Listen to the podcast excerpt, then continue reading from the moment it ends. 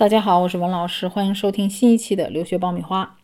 啊，最近呢，美国驻华大使馆开放了 F1 学生签证的本科和高中的预约申请。啊，预约签证的同时呢，啊，大家也问了我们很多有关美国签证的问题。那么我们今天呢，就做一期啊留学签证的相关的答疑节目啊，希望能够帮助大家在这一季的签证申请当中顺利获得签证。现在中国大陆地区开放的领馆有北京、上海、沈阳和广州。那么可以预约的城市是北京、广州和上海啊。那么现在沈阳还没有可预约的时间。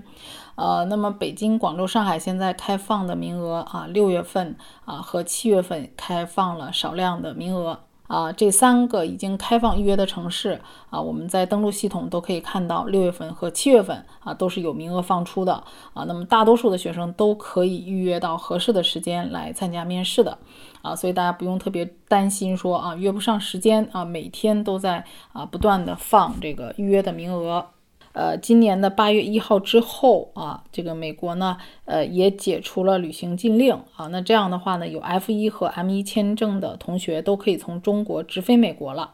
啊。所以这也是一个非常利好的消息。大家不但拿到了签证，还可以买到机票啊，直飞美国。这样的话，其实啊，从一定程度上来说，就解决了大家的一个入境问题。啊，那么我们集合了最近很多同学问的比较频繁的一些啊留学签证的问题啊，给大家集中的做一些解答啊。那么很多同学会比较担心说各个领馆啊能不能再开放一些学生签证的名额啊？那这个是肯定的，因为我们最近一直在关注啊留学这个签证的预约情况啊，能够看到使馆一直是根据这个大家预约的情况在不断增加名额的，所以我们啊可以肯定的就是未来会啊越来越多的名额开放给。给大家啊，那么第二个呢，就是会有一些同学问啊，说呃，如果申请了移民签证，那么是否啊和这个 F1 的这个学生签证有冲突啊？会不会怀疑我有移民倾向？那么通常情况下，呃，你虽然已经申请了移民签证啊啊，但是因为某些原因呢，可能很多人是无法正常去登录的。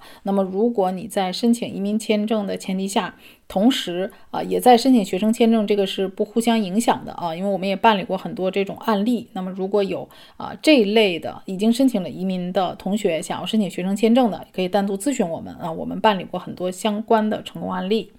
啊，那么第三个啊，很多人会问说，如果我没有办法在本地，比如说我是在上海领馆，但是我约不到上海的名额，我是否可以去北京申请呢？或者说我在广州约不到啊，我是不是可以去北京申请呢？啊，那么可以在国内的任何一个领馆做申请。现在啊，从面签的位置上来讲啊，是不受限制的。而且面签的位置呢，也会不断的呃随时的更新啊，所以大家在一个地方一个区域如果约不到的话啊，可以约其他两个啊领馆去进行面签啊，这个是没有问题的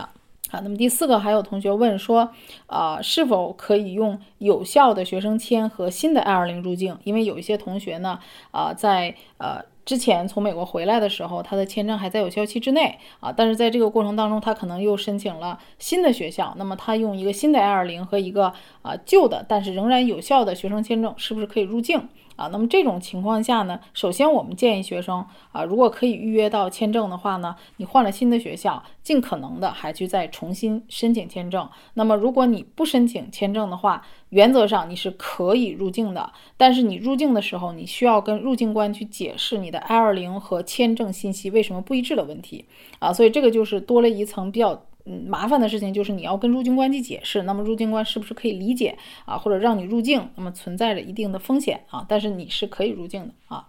啊，那么第五个问题，有学生问说啊，是否需要啊带父母的收入证明来面谈啊？那么这个呢，实际上。并不是啊必须的材料，但是我们所有去签证的学生，我们都建议他啊这个带上父母的这个收入证明，因为最近的签证，我们发现问到这个最频繁的一个问题呢，就是你父母是做什么工作的，你家准备了多少费用啊啊，所以这个被问到最多的也是一个资金问题以及父母的一个收入状况问题啊，所以建议大家都带上父母的收入证明。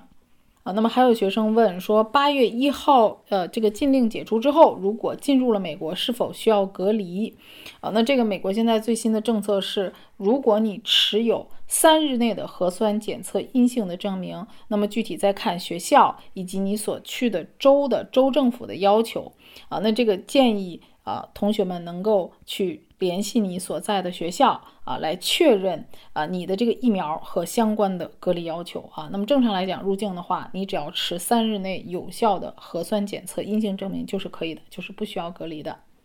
啊，那么第七个问题呢？啊，学生有问一些敏感专业的问题啊，有人问说这个理工类的 STM 很敏感，那数学是不是呢？啊，那么数学专业呢，并不是敏感专业。呃，而且最近我们申请本科的学生啊，哪怕是一些理工科的学生啊，也都顺利的啊拿到了这个签证啊，所以我觉得本科阶段的话，呃，有关敏感专业的这个问题，其实现阶段来看的话啊，没有什么特别大的影响，大家都顺利拿到了签证啊，因为所谓的敏感是会涉及到一些高科技的一些啊涉密的一些领域，我们本科阶段的话，其实都是基础教育，所以这方面呢啊，对我们并没有什么特别大的影响，嗯。啊，那么还有学生问说，如果预约面签的时间距离开学的时间超过了一百二十天怎么办啊？因为这个确实最近会有这种情况，因为很多同学怕这个后期约不上啊，所以就很早的就预约。那么预约完之后发现距离他开学的时间啊超过了一百二十天，因为美国的签证呢啊明确的表示说你只能在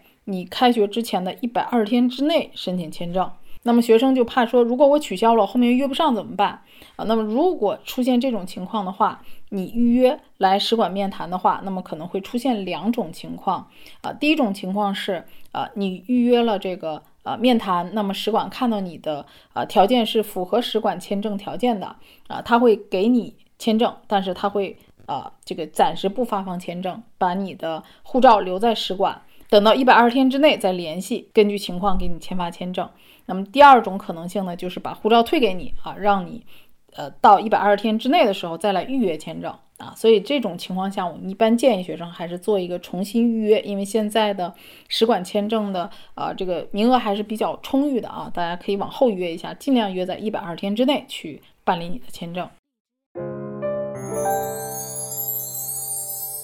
啊，那么拿到这个 F 一的签证之后啊，啊，学生就是问说，最早可以提前多久入境美国？那么根据现在的政策，是可以在入学前的三十天啊，你可以入境。